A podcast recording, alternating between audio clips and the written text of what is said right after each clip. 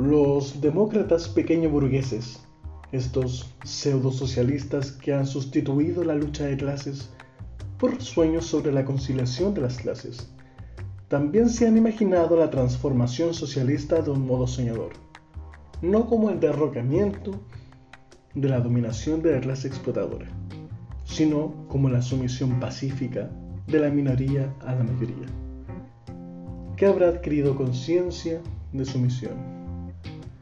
Esta utopía pequeño burguesa que va inseparablemente unida al reconocimiento de un Estado situado por encima de las clases, ha conducido a la práctica a traicionar los intereses de las clases trabajadoras. Bueno, a veces me gusta volver a Lenin. A veces me gusta volver a Marx.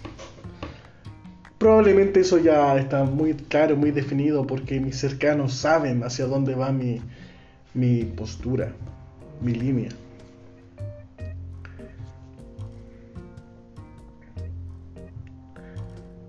la creencia total de que los jóvenes son plenamente idealistas me parece una aseveración bastante idealista por parte de las personas que consideran a la juventud una juventud idealista.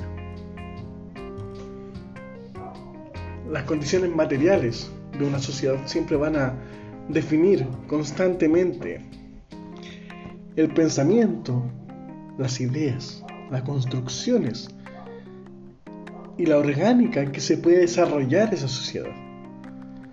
No porque un ser humano piense que efectivamente puede hacerlo, sino porque observa, interpreta y analiza las condiciones para saber si es realmente posible esto.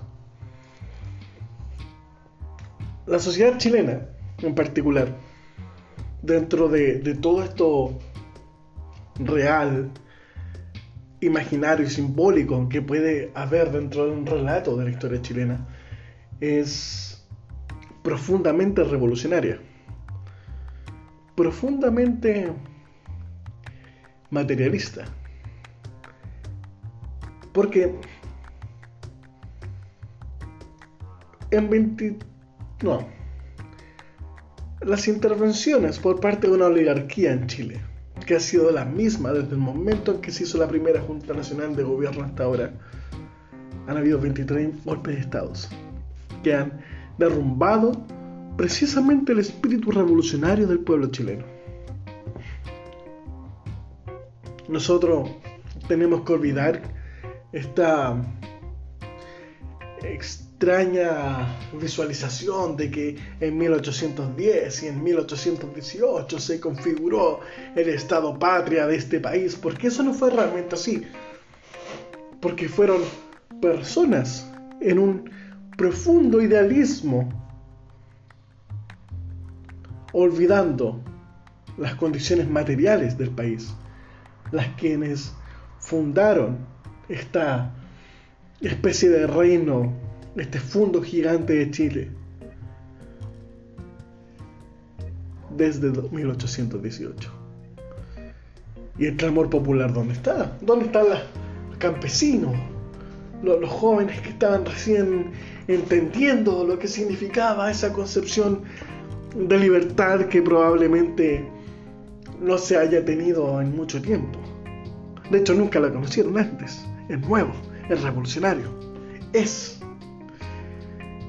entonces esa concepción de la libertad también se vio profundamente sesgada, arruinada, porque la concentración de poder en Santiago estaba precisamente en Santiago. La revolución contra española nació en Santiago y fue para Santiago prácticamente la gente de las provincias decían que iban a Chile cuando se referían a Santiago, porque efectivamente Santiago siempre fue Chile. Y Santiago, los grandes pensadores, los grandes oligarcas, nunca entendieron la realidad material del país, porque ellos seguían soñando con que ellos habían alcanzado la libertad plena a través de la expulsión de los antiguos propietarios que invadieron el país. En 1822, dentro de lo que nosotros creemos que fue como la abdicación de Bernard Higgins, fue precisamente un clamor popular lo que produjo que O'Higgins se fuera cagando de la directiva suprema de la República. Fue las provincias, el ejército mismo, que se dio cuenta que la oligarquización, la monarquización de la concepción de Chile estaba concentrado plenamente en Santiago, plenamente en la idea de un solo personaje. Fueron las provincias, Coquimbo, Concepción, le mandaban cartas a O'Higgins diciendo, ándate a la mierda, tonto culiado, porque tú olvidaste el clamor del pueblo. Claro, O'Higgins abdicó, pero no abdicó porque el weón despertaron un día en la mañana y dijeron, oh sí, entiendo perfectamente la realidad material de Chile. No, fue la presión de quienes efectivamente hicieron el análisis material de las condiciones de Chile los que lo sacaron del país. Y de ahí, insisto, los 23 golpes de estados que ha tenido Chile a lo largo de su historia porque la oligarquía siempre cuando existe un despertar popular olvida cualquier concepción intelectual de lo que tienen, ignoran cualquier espacio democrático o republicano o como quieran llamarle de interacción con la ciudadanía, como ellos siempre le llaman. Ellos no tienen concepción de la realidad, pero sí de lo simbólico. Ellos aman poner estatuas de personajes a lo largo de todo Chile, que en realidad a todo Chile le importan 10 hectáreas de corneta la existencia de estos personajes. No porque ellos no hayan hecho algo, sino que precisamente lo que hicieron no respondía a una voluntad popular, a una voluntad del pueblo chileno. Esta idea de refundar el país no solo viene desde el 2004, no viene de, no, ni siquiera, viene desde Allende, no viene desde un retorno a la democracia, comillas, no viene del estallido social. La refundación del país nace desde el momento de la primera Junta Nacional de Gobierno, nace desde el momento en que el primer oligarca el primer burgués, decidió decidir por el resto sin respetar la voluntad del resto. Y eso ha sido así casi los doscientos y tantos años de historia del país que precisamente ahora no recuerdo.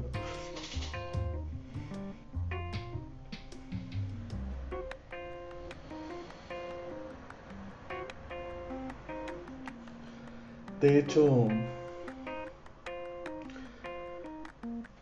hay un sentimiento que nace precisamente con la abdicación de Higgins, que es la traición a la voluntad popular, que nace con estos, comillas, libertadores de la patria. Y eso, esa traición, es la mayor herencia política que tenemos en el país. Incluso Allende intentó cambiar un poco eso pero nosotros ya tenemos la idea general, pragmática también, de lo que son las consecuencias del colonialismo y el imperialismo a nivel latinoamericano. Precisamente, incluso hasta la constitución del, 33, hasta, hasta la aparición de este personaje tan amado por toda la derecha chilena de Diego Portales, los países de Latinoamérica estaban tratando de configurar su identidad nacional, sus territorios nacionales, mientras Europa estaba precisamente en otra concepción de ellos. Ellos estaban redefiniendo lo que era la identidad europea a través del colonialismo, a través del imperialismo, generando y creando las condiciones de ellos, para ellos y por ellos, para que el resto del mundo se subyugara una especie de voluntad superior que representaba a Europa y que representó eventualmente a Estados Unidos, sí que ahora mismo representa a Estados Unidos. Chile, en su historia profundamente revolucionario. La memoria colectiva nos dice eso. Es increíble como desde el 2011 o, la revolución pingüina antes, desde el estallido social, nosotros tenemos fielmente marcados los recuerdos de la dictadura por nuestros padres y nuestros vecinos. Tenemos fielmente marcado y vivido en carne propia las traiciones de los partidos políticos en el retorno a las comillas democracia. Y por tanto también tenemos fielmente memorizados el sentir popular de las clases trabajadoras de este país. Probablemente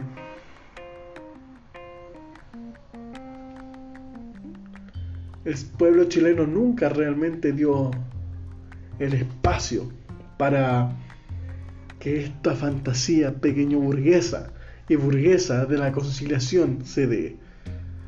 No porque no sea necesario un cambio, sino porque los cambios siempre tienen que ser con el punto de partida de la misma voluntad popular.